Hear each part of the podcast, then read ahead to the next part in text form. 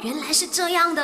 My, you know, no, no, no, no, no, no, you know 吗？把你不知道的变成你知道的。今天的 My You Know Me，我相信应该是蛮多人不知道的啦。就是 My Sejahtera 的中文名字到底叫什么嘞？因为我们平时出去呢都不会讲这个 My Sejahtera 的中文名字的哦，都会说哎你的 My Sejahtera 嘞，你的 My Sejahtera 那样子，都会直接讲这个嘛。那么它的中文名叫什么嘞？我查到的啦，My Sejahtera 的中文名字呢叫做午安。